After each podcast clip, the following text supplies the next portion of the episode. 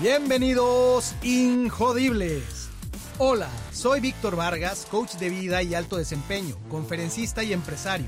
Y en cada episodio te presentaré personas o mensajes injodibles para inspirarte a revelar y expandir los límites de tu mente, tu corazón y tu espíritu. Gracias por acompañarme a conectar y a elevar la vibración. ¡Comenzamos!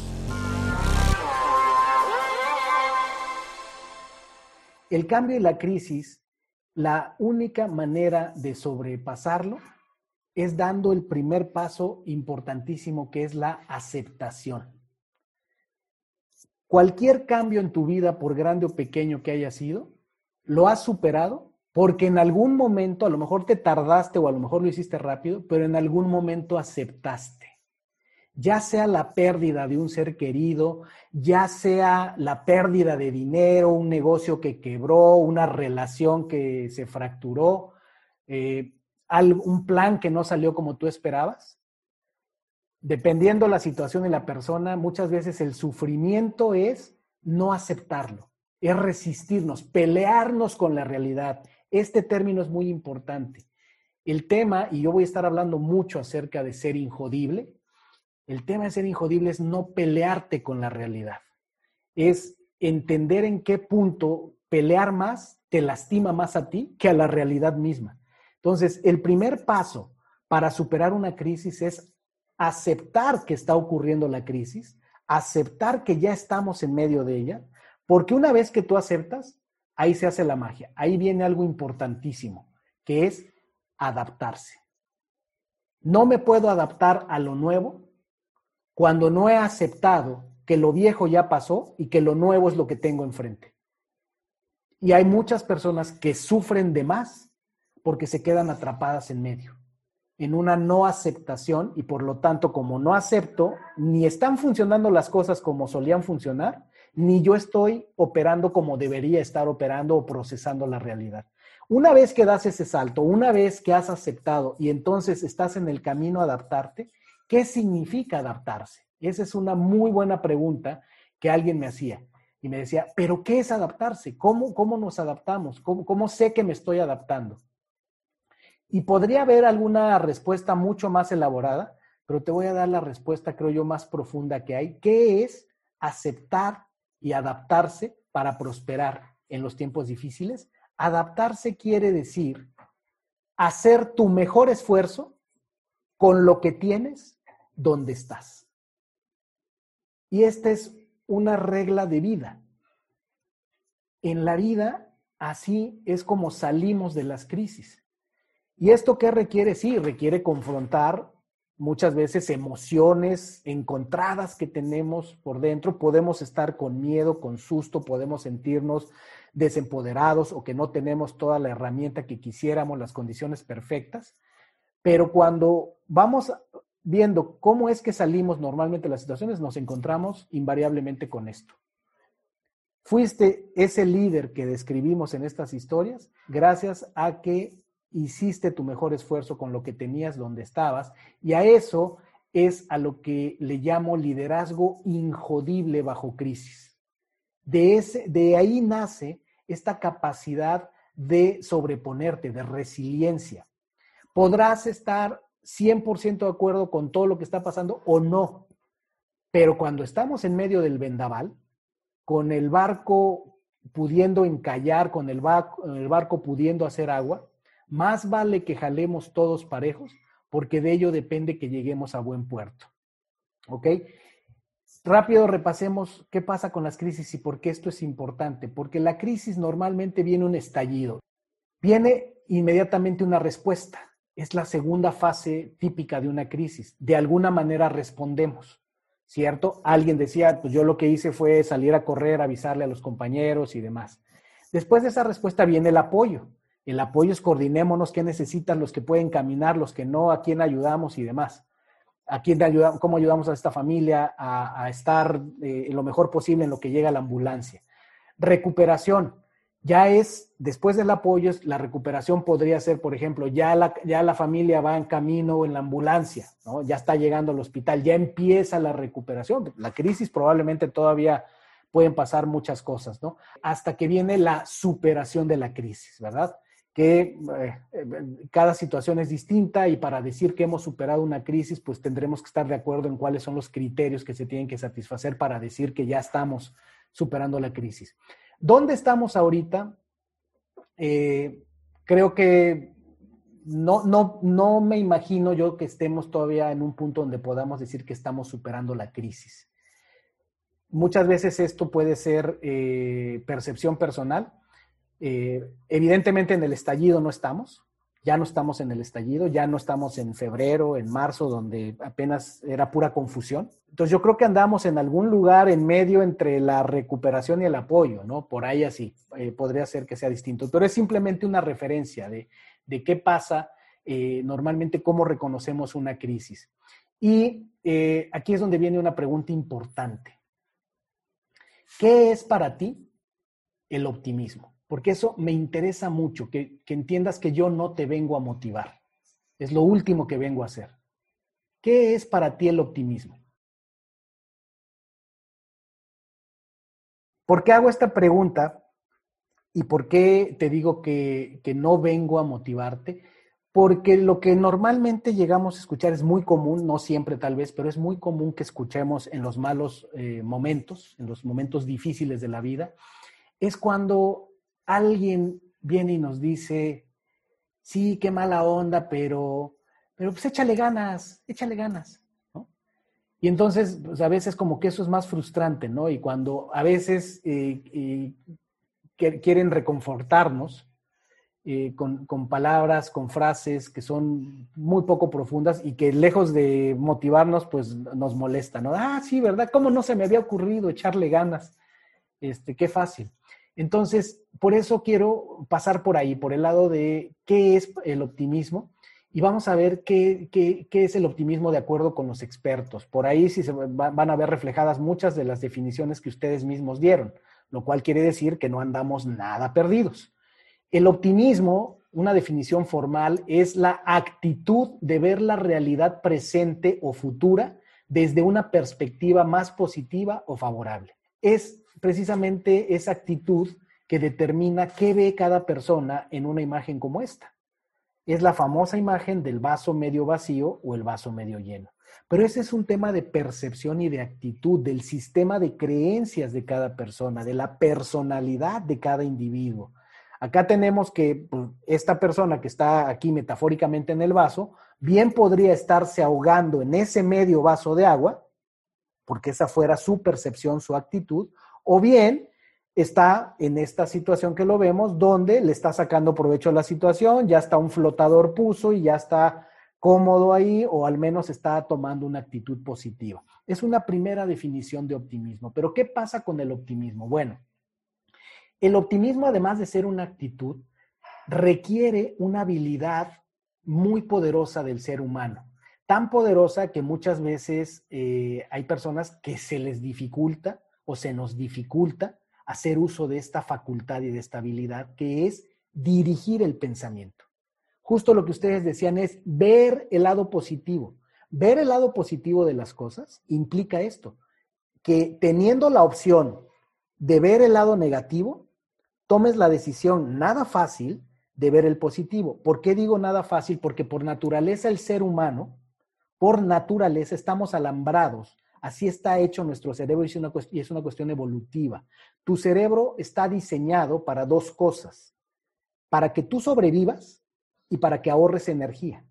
Dado eso, por eso el organismo del ser humano está alambrado para detectar amenazas, para estar buscando y detectando amenazas. Por eso es que por naturaleza somos, entre comillas, negativos, pesimistas. Pero es que eso nos mantiene vivos como especies. El, no confiar, ¿no? por naturaleza, que ya después nos damos cuenta que se vuelve un problema ya para nuestra vida social y para nuestro desarrollo individual. Pero en esencia, desde el punto de vista biológico, eso es lo que ocurre. Y entonces, gran parte de, ese mecanismo funciona con tus pensamientos. Eso es lo que hace que sea más sencillo, que sea más común que tengamos pensamientos negativos que positivos.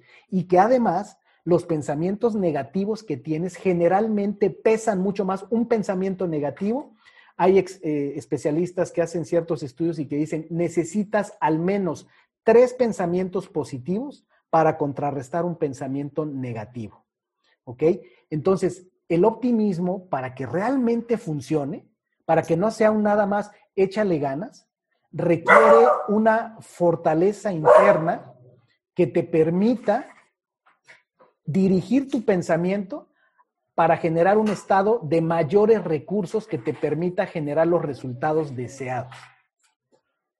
Cuando un equipo va perdiendo, sea Tigres o el que sea, y cualquier película que tú veas de estas así bien padres, de que va súper mal el equipo, pero luego se ponen mejor, todo el trabajo fue llevar a los, a los jugadores a generar patrones de pensamiento negativo. Con el equipo directivo hemos analizado mucho el caso de los Toros de Chicago, ahora que está de moda la serie de Netflix de El último baile, y es el gran trabajo que hizo Phil Jackson, individuo por individuo, ayudarlos a generar un optimismo y un trabajo en equipo, porque no fue solo el optimismo individual, sino el trabajo en equipo. Pero este otro elemento, quiero que lo tengas bien presente, es qué tanta dificultad o habilidad tienes para en medio de la tormenta enfocarte en las oportunidades y no en todo lo negativo y todo lo malo que puede pasar. Eso nos, nos puede llevar a la depresión, incluso a tomar malas decisiones, a contagiar. Si algo se contagia rápido, es el pesimismo, es el pánico. ¿Ok? Entonces, muy importante para ir entendiendo el optimismo. Otra cosa importante del optimismo porque lo que quiero es hacer algo muy aterrizado del optimismo. No quiero eh, que esta sea una charla de motivación. Insisto, yo no me dedico a motivar gente. Yo me dedico a, recordarle a la gente los recursos que están dentro y recordarles la responsabilidad que tienen de usarlos o no usarlos y que se hagan cargo de las consecuencias de su decisión, capacidad o incapacidad de usar o no sus recursos internos. A eso es a lo que yo me dedico. Entonces, otro dato sobre el optimismo es que es eh, el optimismo aprendido, así se le llama, es algo que nos permite entrenar el cerebro para interpretar malos momentos de forma positiva y con ello se optimizan las opciones. Es decir, las personas que ya desde hace tiempo hemos escuchado esto de que la adversidad nos hace más fuertes, de que las derrotas nos hacen más sabios, de que o obtienes el resultado o obtienes el aprendizaje, pero no existe el fracaso, Formas de pensamiento como esa se le, conoce como optimismo entrenado, optimismo aprendido. Y que si lo aplicas consistentemente y tú, eh, ya sea que leas muchos libros, te pongas a investigar o le preguntes a personas de éxito, la mayoría de las personas de éxito, lo que te, van a, te va a sorprender es que muchos pensamos que siempre se les dieron bien las cosas. La mayoría de las personas de éxito fracasaron no una, muchísimas veces. Y lo que hizo que llegaran a donde están es justo esta capacidad de la que estamos hablando. Decía Winston Churchill, el eh, primer ministro de Inglaterra durante la Primera y Segunda Guerra Mundial, él decía que el optimismo es ir de fracaso en fracaso sin perder el entusiasmo. Y miren, nada más el hombre sacó a su país de una de las peores crisis de la historia que fue eh, quitarse de encima a los nazis. Pero es tener esa capacidad de, eh, de balancear lo negro en lo blanco, como alguien decía por ahí. ¿Qué más sobre el optimismo? Última cita sobre el optimismo. Esta es la esposa de Bill Gates, el, el, dueño y fundador de Microsoft, uno de los hombres más ricos del mundo. Lo puedes odiar o lo puedes amar. No vengo a hablar hoy día de qué podemos pensar de Bill Gates, pero su esposa tiene este, este concepto que me parece muy interesante, que ella dice, el optimismo no es una expectativa pasiva de que las cosas van a mejorar. No es ese tipo de optimistas de los, a los que vengo a invitarte a formar parte. Los de nada más piensa bonito, tú piensa que todo va a estar padre y, y tú pide y pide y que todo esté padre. Ese sería optimismo pasivo. El optimismo no es una expectativa pasiva de que las cosas van a mejorar. Es una convicción de que las podemos hacer mejor. Inconscientemente o tal vez conscientemente, las historias que nos contaron, este pensamiento ocurre en el líder. Por eso el líder se envalentona y contra su miedo, algo le dice que puede hacer una diferencia y que puede mejorar. Algo le dice, y gracias a que tomó esa decisión, pudo hacer una diferencia. Te lo voy a ejemplificar con, una idea que nos da este hombre que se llama Sean Anchor, eh, que es muy famoso por una serie de libros que ha escrito. El hombre es experto en el tema precisamente de mentalidad positiva. Escribió un libro que se llama La ventaja de la, de la felicidad. Entonces es muy reconocido en esta materia. Pero es un hombre que lo hace a partir de la investigación, o sea, no es nada más del optimismo a ultranza y porque sí. Y entonces él cuenta una historia donde dice que eh, se subió a su auto con un amigo y entonces arranca y a los pocos metros de avanzar se da cuenta que el amigo no trae el cinturón de seguridad. Y él le dice, oye, ¿qué te pasa? Ponte el cinturón de seguridad. Y el amigo le dice, oye, pues, ¿qué te pasa a ti? Pues si tú y yo estamos convencidos de que el optimismo es estar pensando en lo positivo, qué necesidad hay de estar pensando que vamos a tener un accidente y demás, ¿no? Y si además, pues tú escribes libros acerca de esto, y pues el hombre le, le responde, dice, a ver, es un hecho que los cinturones de seguridad reducen las lesiones de graves a mortales en un 50%. Eso es un hecho. Y entonces, ¿cuál es la conclusión de esto? Que el mismo experto en, en, optimismo y demás le contesta a su amigo, es que el optimismo no es una excusa para ignorar la realidad. ¿Y qué te quiero decir con esto? Es esa vacuna de que hay personas que son alérgicas solo el hecho de escuchar la palabra optimismo. ¿Por qué? Porque precisamente su mecanismo de defensa les, les, da miedo escuchar optimismo porque piensan que nos estamos distrayendo, piensan que es algo negativo, que hace que nos distraigamos, que hacen que, que nos durmamos en nuestros laureles. Y por eso es importante destacar esto. Ser optimista no quiere decir que ignores la realidad, que ignores hechos y datos y cosas concretas que sí están demostradas. Ser optimista es que a pesar de conocer los hechos, a pesar de conocer a qué te estás enfrentando, mantengas un espíritu optimista que te permita tener energía para levantarte y avanzar. Eso es lo importante. Entonces, una persona pesimista, para aterrizar este tema, una persona pesimista contra una optimista la diferencia es que el pesimista general, generalmente piensa, ¿por qué me está pasando esto a mí? La clave es, sutil, pero es importante. ¿Por qué me está pasando esto a mí? Mientras que el optimista, su patrón de pensamiento va más dirigido a ¿para qué me está pasando esto a mí? ¿Ok? Es normalmente, y las estadísticas lo muestran cuando se entrevistan personas, generalmente sale este patrón del por qué al para qué. Es el sentido que tú le des, que le, des a las cosas lo que determina eso. ¿Y qué es lo que ocurre? Que entonces el pesimista normalmente cuando está pensando en el por qué me está pasando eso a mí, tiende más a ser pasivo y ser reactivo. No toma acción por sí mismo, sino solo va a reaccionar cuando no le queda ya de otra, cuando tiene el agua hasta el cuello opera a través del dolor, el pesimista. El pesimista solo se va a mover con más dolor, con más crisis, con más drama. Ese es el riesgo de esto, de cuando no queremos ser optimistas, porque el optimista es activo propositivo. El optimista, en ese optimismo realista, encuentra energía, encuentra la capacidad de moverse hacia adelante. ¿Por qué? Porque dice, debe haber una salida. Y si debe haber una salida, pues debo avanzar hacia ella. Esto es lo que hace mucho la diferencia en los casos de, eh, de, grandes accidentes, de grandes historias de rescates y demás. ¿Qué es lo que hizo que unas personas se salvaran y otras no? Uno tras otro, generalmente es la misma respuesta. Los que se salvaron generalmente mantuvieron, váyanse a los eh, supervivientes de los Andes, generalmente mantuvieron una visión optimista realista, optimista realista. Porque si solo lo dejas en optimista, sí, efectivamente puede ser muy peligroso. El que solamente le pide a, que el universo le mande eh, la avioneta, la lancha o lo que sea, ¿no? Tienes que avanzar por ti mismo.